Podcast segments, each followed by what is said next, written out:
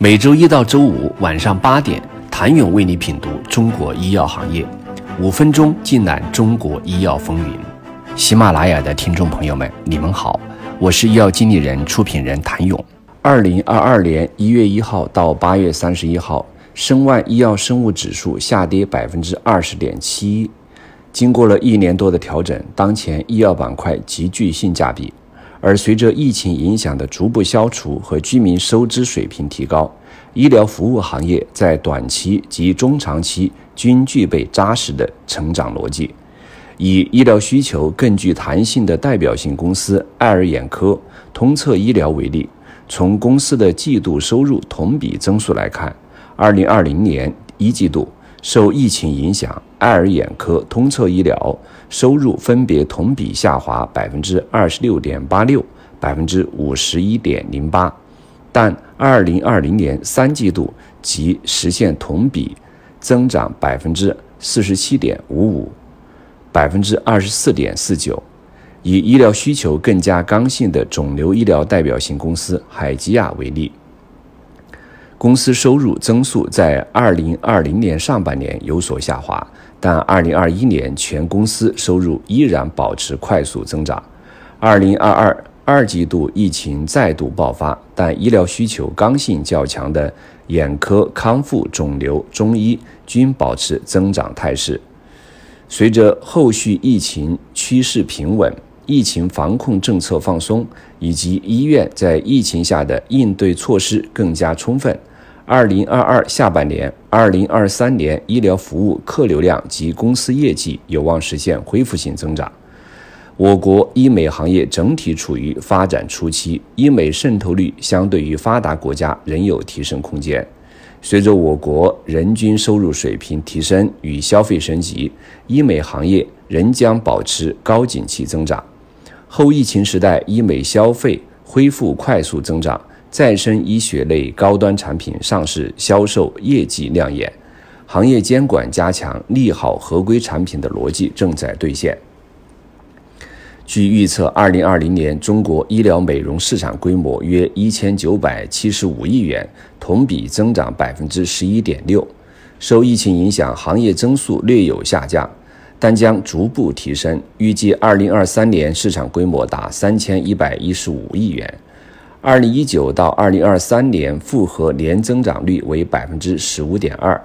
非手术类的轻医美项目，由于创伤小、见效快、风险低、单价低，具有更高的市场接受度和复购率，在疫情后复苏势头迅猛。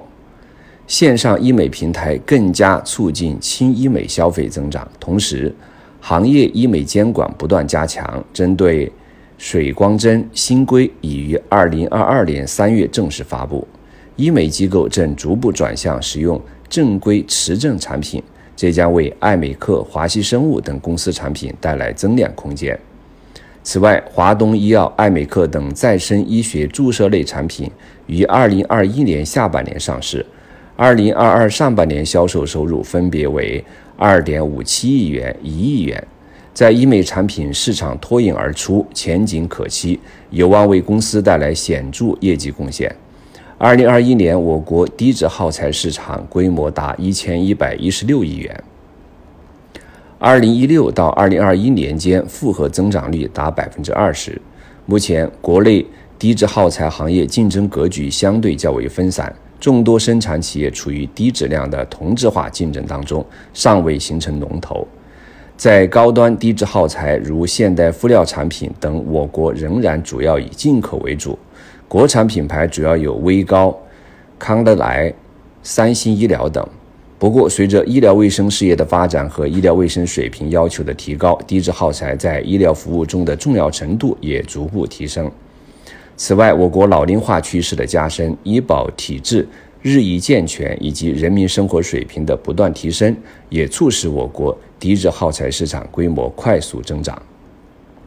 我国医疗器械制造企业经过多年的发展，在自动化控制和精密制造领域不断进步，出现一批包括采纳股份、天翼医疗等在内的技术领先、拥有全产业链生产能力的龙头企业，能够及时根据市场变化研发出符合需求的新型产品。因此，在全球产业链转移背景下，欧美日等国家医疗器械公司正逐步将在本土生产没有成本优势的基础医疗器械产品，通过 OEM 或 ODM 等方式转移到中国制造。如2021年采纳股份海外业务收入占比达百分之九十，五洲医疗海外业务占比达百分之九十六等。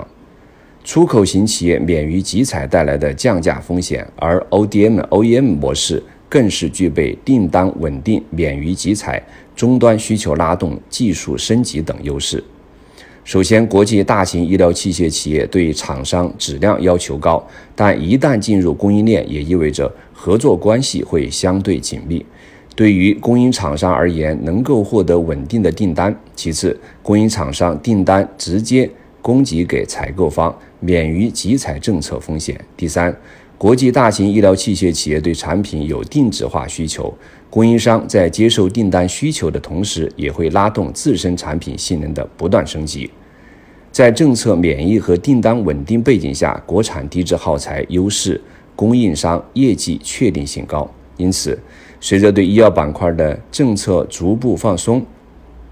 疫情对医药生产、消费医疗等影响的消退，业绩端逐步恢复，当前估值位于历史底部位置的医药板块或将实现逆转。